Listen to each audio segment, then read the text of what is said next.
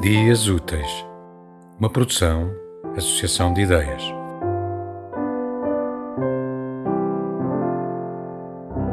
La casa della vita. Nella casa dove sei nati, senza rughe, congelati, rimangono sospesi tempi antichi, andati e spesi. È uno spazio camappato che conosce a perfezione, fino al mobile sbeccato le tazze a colazione.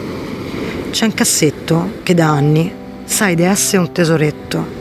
Ci conservi in mezzo ai panni qualche lettera e bietto. Certi fogli non vedranno il continuo di racconti. Gli scrittori non ci stanno, morti a dì non fanno sconti.